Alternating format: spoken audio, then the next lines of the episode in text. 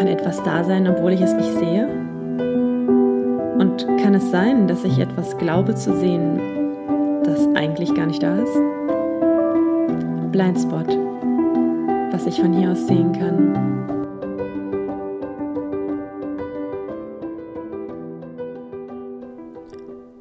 Kennt ihr das? Manchmal stolper ich in meinem Bücherregal über ein Buch, das da eigentlich schon ein bisschen länger liegt, aber ich habe es immer mal wieder übersehen, was anderes zuerst genommen. Ich habe es sogar mal reingelesen, aber irgendwie hat es mich nicht so richtig gecatcht. Ja, und gestern war dann für dieses eine Buch der Zeitpunkt und zwar heißt das, und was, wenn alle merken, dass ich gar nichts kann?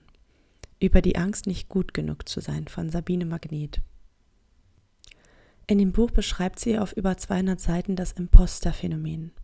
Was das ist, warum das passiert und was man dagegen tun kann. Ähm, ich habe ehrlich gesagt, ich habe, glaube ich, ungefähr 30 bis 50 Seiten jetzt gelesen, aber die fand ich schon so hilfreich, dass ich es teilen wollte. Ich habe mich sehr darin wiedergefunden. Ähm, grundsätzlich ist das Imposter-Phänomen das Hochstapler-Phänomen.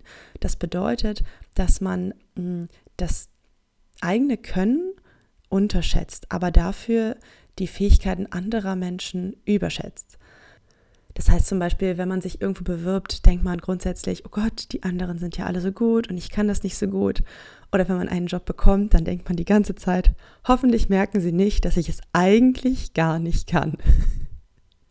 Und ähm, das erinnert mich daran, wie ich zu dem Buch gekommen bin. Ich glaube, das ist drei Jahre her, weiß ich nicht, vielleicht sind es auch zwei. Und ich hatte mit einer Freundin im Auto über das Coaching gesprochen. Und ich hatte ihr berichtet, dass ich mich jedes Mal von einem neuen Coaching immer wieder beruhigen musste und in so einen ähm, ja, geerdeten, gesettelten State bringen musste, weil ich jedes Mal wieder diese krasse, naja, Angst will ich jetzt nicht sagen, aber vielleicht doch, aber ich hatte immer ähm, die Befürchtung, dass ich es nicht gut mache und dass am Ende vielleicht ich der Person nicht helfen kann und dass sie dann geht und sich denkt, oh Gott, was ist die denn für eine, ja, für eine Therapeutin oder Coachin oder wie auch immer man das am Ende nennt.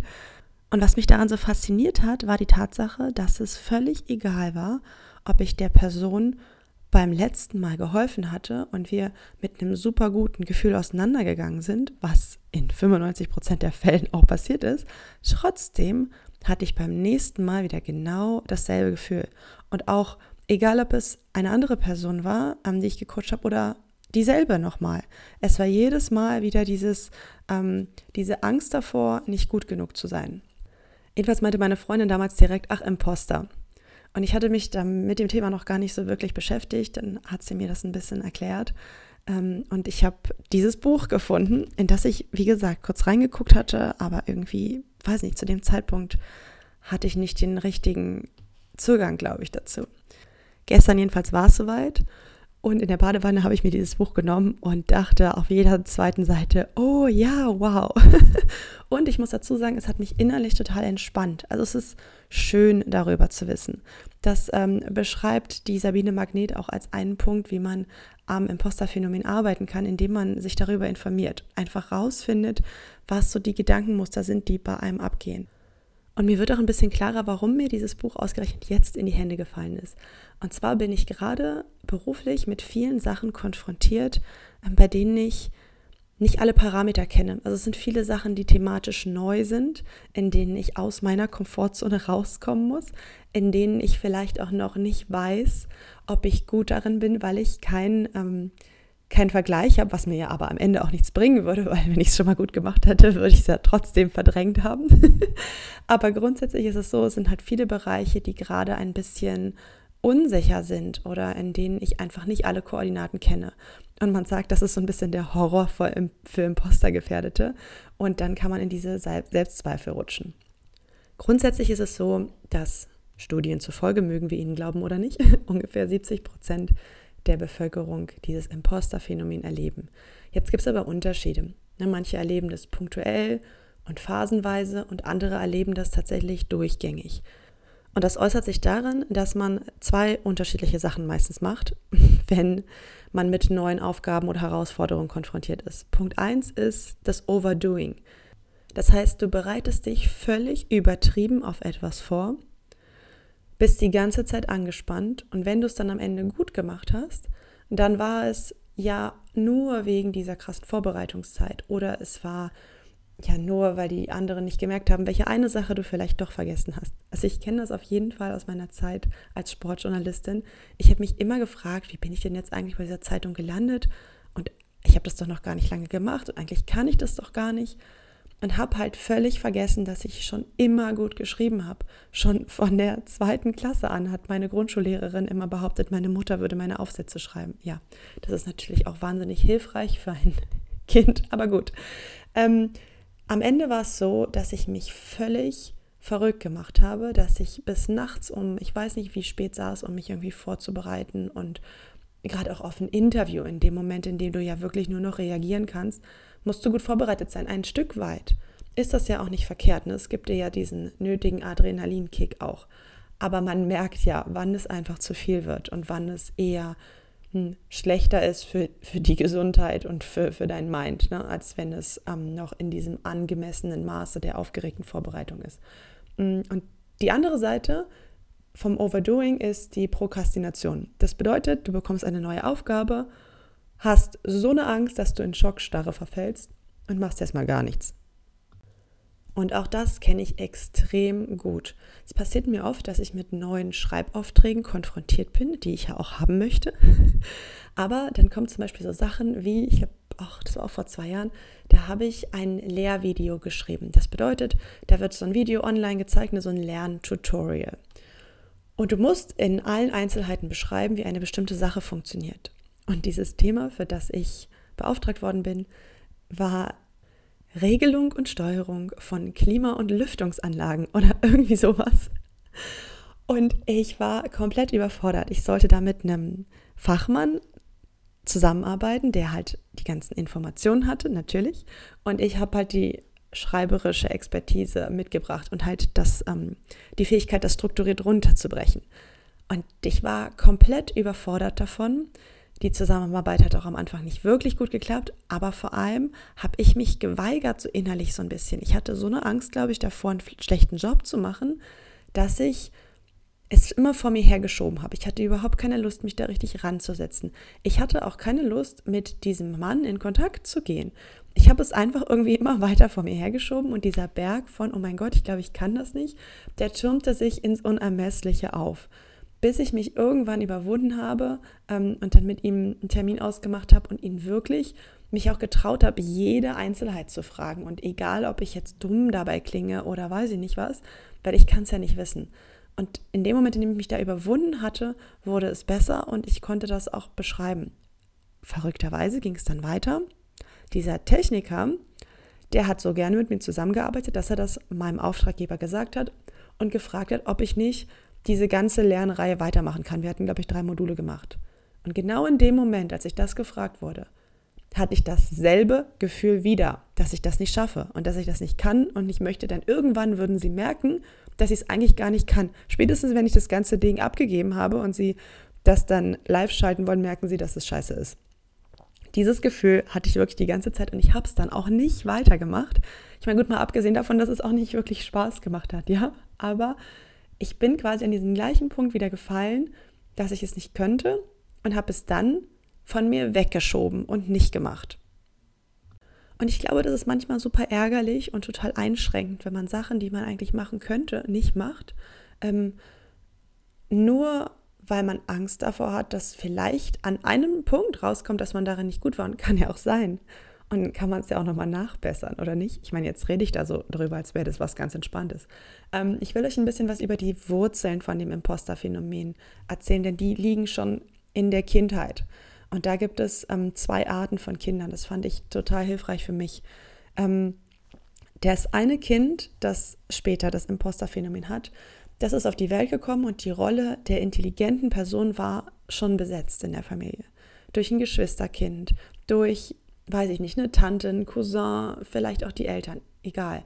Das heißt, du kommst auf die Welt und du bist die Sportliche oder du bist der Einfühlsame oder was auch immer. Und dann glaubst du, wenn du zum Beispiel gute Noten bekommen hast, du hast sie nur bekommen, weil du so sympathisch bist. Und diese, diese ganze Zeit, in der du aufwächst und eine ganz bestimmte Rolle erfüllst, die nicht die Rolle der erfolgreichen Person ist, dann wird es immer wieder passieren, wenn du im Laufe deines Lebens eben doch Erfolge hast, eine gute Note, einen bestimmten Job bekommen hast, äh, bei dem es auf deine Fähigkeiten ankam, dass du immer wieder ein Mismatch spürst, weil das ja nicht deine Rolle ist. Und als Kind lernen wir ja, dass wir bestimmte Rollen erfüllen wollen, damit wir sicher sind. Ne? Und das ist das, was wir in unserer Familie gelernt haben. Das ist die Person, von der wir glauben, dass wir sie sind. Und was denn passieren kann, ist, dass du dir später im Leben immer wieder etwas nicht zutraust oder halt komplett übertreibst und unbedingt deine Intelligenz unter Beweis stellen willst, indem du dann noch den Doktor machst und indem du noch diese und jene Ausbildung machst und immer noch irgendwas drauflegst, um endlich dieses ja unsichere Gefühl loszuwerden. Also man rennt quasi die ganze Zeit etwas hinterher, von dem man glaubt, dass man es nicht verdient hat. So würde ich es, glaube ich, umschreiben. Die andere Variante ist das sogenannte Wunderkind. Das kommt auf die Welt, ist clever, intelligent und rutscht in der Familie direkt in die Rolle des Kindes, das irgendwas schaffen kann, was vielleicht die anderen noch nicht geschafft haben. Ähm, und alles funktioniert und du bist gut in der Schule und es geht so ein bisschen wie von selber. Und vielleicht wird dir auch oft gesagt, ähm, dir fliegt ja alles zu. Und vielleicht ist es auch so. Aber irgendwann ist es vorbei. Und irgendwann klappt mal etwas nicht. Und dann bricht dein Weltbild komplett zusammen weil du immer gelernt hast, dass die Sachen funktionieren, weil du gehört hast, dass du diejenige bist, bei der immer alles klappt und dass du derjenige bist, der den Erfolg nach Hause bringt und der von Natur aus alles kann. Und wenn du dann mal eine Sache nicht sofort kapierst, dann zweifelst du dich bis in die Wurzeln an. Das ist meine Variante, mit der ich aufgewachsen bin und mit der ich mich total identifizieren kann. Wenn du aufwächst und vieles geht von alleine. In vielem bist du sofort gut. Ähm, du bekommst auch immer dieses Feedback dann wieder oder dieses Lob auch dafür, ne, diese Anerkennung dafür, dass Sachen gut funktionieren. Dann wird man davon noch wie so ein kleines Stück abhängig oder man nimmt es als selbstverständlich. Und in dem Moment, in dem ich was nicht konnte, habe ich mich weniger wert gefühlt. Und das war für mich richtig schwer zu verstehen, dass ich jetzt eine Sache nicht sofort verstanden habe. Denn Dinge werden ja auch komplizierter und man kann nicht in allem sofort richtig, richtig gut sein. Und in manchen Sachen wird man vielleicht auch niemals richtig, richtig gut. Ähm, aber das war für mich super schwierig. Und dann habe ich immer die Angst gehabt, wenn ich wieder eine neue Herausforderung vor mir hatte, von der ja alle glauben, ich werde das sofort ziemlich leicht umsetzen, wenn ich die nicht erfülle. Was ist denn, wenn ich das nicht kann? Oder wenn irgendjemand von außen dann sagt, die kann ja gar nichts, die ist nicht gut darin.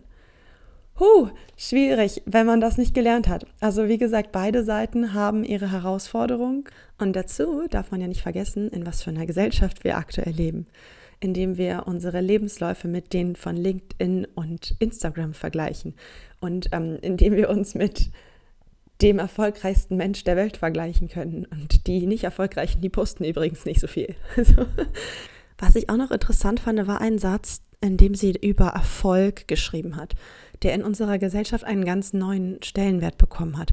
Denn früher war es halt so, dass Erfolg als Teilbereich der Leistung gesehen wurde, der eventuell passiert, eventuell aber auch nicht. Das bedeutet, es ging gar nicht immer unbedingt um Erfolg, es ging darum, dass man eine Sache macht. Also ich leiste, indem ich tue. Heute ist es eher umgekehrt. Heute ist es so, wenn meine Leistung nicht erfolgreich war, dann ist es, als wäre sie gar nicht passiert, oder? Dann habe ich nichts geleistet. Dabei habe ich mich ja mit bestem Gewissen und Gewissen angestrengt und habe meine Zeit, mein Herz, mein Gehirnschmalz da reingegeben.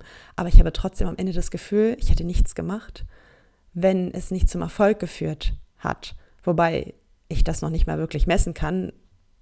Sind das jetzt Likes? Ist das jetzt Geld? Ist das jetzt, was ist die Maßeinheit am Ende dafür? Ist das ein Lob?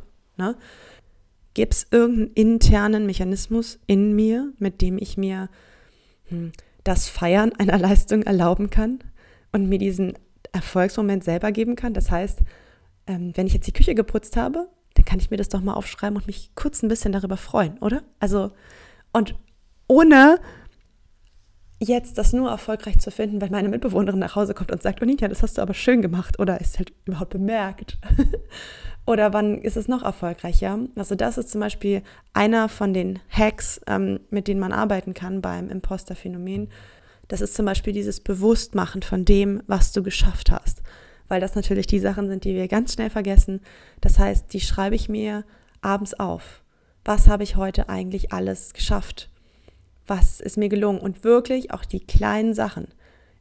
Ich schreibe mir das auf, wenn ich den Biomüll runtergebracht habe, denn das ist was, was ich überhaupt nicht gerne mache, weil man immer nochmal wieder hochgehen muss. Man kann den nicht einfach mitnehmen und dann weiterlaufen, sondern man muss ja den Behälter wieder hochbringen. Und das passiert einfach ganz oft nicht in unserer WG, weil wir da beide keinen Bock drauf haben. Ja, kleiner Exkurs am Rande. Das ist eine kleine Sache, die du am Tag feiern kannst. Und was ich auch spannend finde, ich finde es auch schön, manchmal die Sachen zu feiern, die wir nicht gemacht haben. Heute habe ich nicht an meinem Gesicht rumgekratzt, obwohl da irgendein Pickel war, den ich gerne ausgedrückt hätte, ja, zum Beispiel. Oder ich habe nicht den dritten Schokoriegel gegessen, obwohl ich das sehr wohl geschafft hätte. Ich hatte die Fähigkeiten dazu. Okay? Also das sind zum Beispiel schon mal Sachen, die so ein kleines bisschen helfen können. Und wenn wir uns schon vergleichen, dann doch bitte richtig. Ja, wenn du dir eine Person aussuchst, die in deinem Weltbild erfolgreicher ist als du, mit der du dich vergleichst, dann wähle auch eine aus, die in deinem Weltbild weniger erfolgreich ist als du. Und dann Vergleich, dann ist das ein Vergleich, der ein bisschen in Relation gesetzt ist. Ein Satz bei ihr fand ich auch total interessant und zwar heißt das, je mehr man sich an leistungsbezogene Anforderungen gewöhnt hat, desto seltener kommen die Impostergefühle. Muss man neue Herausforderungen annehmen, geht es von vorne los, weil man die bereits erreichten Erfolge nicht auf die eigenen Fähigkeiten bezieht. Das kann ich total bestätigen. Zum Beispiel habe ich im Sportjournalismus am Anfang extrem dieses Overdoing betrieben und nachdem ich das eine Weile gemacht hatte, bin ich immer entspannter geworden, weil ich wusste, wo ich stehe, weil ich meine Fähigkeiten kannte tatsächlich ist es so, dass ich glaube auch, dass man dann manchmal hm, ein bisschen gleichgültiger werden kann. Das ist oft so, wenn man sehr lange in einem Unternehmen schon arbeitet, ne? Dann kennt man die Prozesse, man wird so ein bisschen relaxed und ähm, macht sich da komfortabel. Vielleicht ist das auch der Grund, warum nicht so viele Menschen gerne den Job häufig wechseln, weil man ja dann immer wieder über diese Hürde gehen muss, ne? Und so unangenehm das ist, das ist das, was mir am meisten geholfen hat. Und ich sage euch das jetzt in dem Podcast extra, weil sie das im Buch nicht beschrieben hat. Ab Seite 145 kommen diverse Strategien, ähm, die man anwenden kann im Kampf gegen das Imposter-Phänomen. Und da sind auch einige gute dabei, zum Beispiel, dass man einfach drüber reden soll, was ich ja gerade mache. Also, das ist der Grund, warum sich das so schlimm anfühlt, der ist, dass keiner darüber redet, dass er Angst hat, nicht gut genug zu sein, ja. Da aber auch wieder aufpassen, es gibt Menschen, die reden darüber, die verlieren sich dann aber völlig in dieser Hysterie, darüber zu reden. Also es geht wirklich darum, sich kurz auszutauschen und dann, bitte gehen wir einen Schritt weiter zu äh, Tipp Nummer zwei, sich informieren. Also worum geht es beim Imposterphänomen und worum geht es bei Wahrnehmung generell? Wie entstehen unsere Denkmuster, unsere Glaubenssätze? Das hilft, um damit umzugehen, um auch ein Stück weit davon wegzukommen. Ähm, ich habe viel mit dem Konstruktivismus gearbeitet und mit neurolinguistischem Programmieren. Und ich muss dazu sagen, ja, ich habe das alles gelernt. Schön und gut. Aber in so einem Moment hilft mir das manchmal trotzdem nicht. Denn es ist die eine Sache, all dieses Wissen im Kopf zu haben und die andere, es wirklich anzuwenden. Im Handeln beschreibt sie dann dieses Vergleichen, ne, was ich gerade schon gesagt habe, dass du dich, wenn dann wirklich in Relation vergleichen sollst und auch dich mit dir selbst vergleichen sollst. Also aufschreiben, was habe ich geschafft? Wo stehe ich heute im Vergleich zum letzten Jahr? Und wofür bin ich dankbar? So diese Dankbarkeitstipps sind da auch drin. Ich, Entschuldigung, ich erzähle das, als wäre das ein bisschen lapidar. Das ist schon wichtig. Ich habe es nur einfach schon so häufig gehört. Dieses sich abends hinzusetzen und du schreibst dir fünf oder zehn Dinge auf, für die du dankbar bist ich gehe da so ein bisschen drüber, weil dieses Gedankenunterbrechen finde ich echt nicht leicht ist. Ja? Es geht darum, dass du wirklich immer wieder, wenn du dich bei so einem negativen Gedanken erwischst, den unterbrichst und dir was Positives sagst. Es ist schlichtweg so, dass unser Gehirn in den Sachen richtig gut wird, mit denen wir es permanent beschäftigen. Und wenn wir es permanent mit unseren Zweifeln beschäftigen, dann werden wir darin immer besser.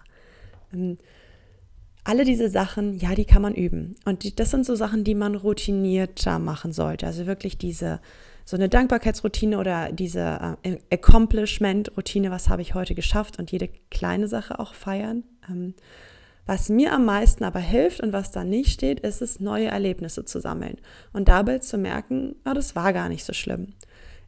Und sich da wirklich immer wieder aus der Komfortzone rauszubewegen. Denn ich merke manchmal, diese ganzen Routinen oder alles das, was da im Kopf passiert, das funktioniert nicht, wenn ich in so einem richtigen Stuck-State bin. Ich kann ein Problem, was in meinem Kopf ist, nicht mit einer Lösung fixen, die auch in meinem Kopf ist. Ich weiß nicht, ob das spezifisch für meine Person gilt. Ich erzähle es euch aber trotzdem, weil es ja sein kann, dass es euch genauso geht. Das bedeutet, wenn ich mir ein richtig, richtig schlechtes Bild gemalt habe in meinem Kopf, dann kann ich mir nicht einfach in meinem Kopf ein neues Bild malen. Dann muss ich mir in echt ein neues Bild malen. Ja, dann nehme ich mir einen Zettel und Farbe und male. Wisst ihr, was ich meine? Dann muss ich mit meinem Körper was erleben, was dem entgegensteht. Ich habe mir tatsächlich mal eine Weile lang zur Aufgabe gemacht, mindestens einmal im Jahr was Verrücktes auszuprobieren. Etwas, wozu ich mich überwinden muss. Da war dann zum Beispiel so ein Women Fitness Contest mitten am Kudamm, mitten in Berlin dabei, wo alle Leute zugucken konnten. Oder ich habe mich bei Schlag den Rab beworben und bin dann zum Casting nach Köln gefahren und habe mich immer wieder Situationen ausgesetzt, in denen ich scheitern konnte und in denen ich mich überwinden musste und in denen ich am Ende vielleicht nicht gewonnen habe. Ich habe nicht diesen Women Fitness Contest gewonnen. Ich habe es bis in die vorletzte Runde geschafft. Und beim Schlag den Rab Casting habe ich es so weit geschafft, dass ich mich mit einer anderen messen konnte. Du musst dann einmal dieses ganze Spiel gegen jemanden durchspielen und halt gewinnen, sonst kommst du nicht weiter. Und ich habe genau eine Sache gewonnen gegen ihn und das war das Benjamin Blümchen Puzzle. Da bin ich bis heute stolz drauf. Aber hey, ich meine, am Ende war es eine mega gute Erfahrung und die hat mich wieder ein Stück weitergebracht. Und vor allem war es einfach lustig und hat Spaß gemacht.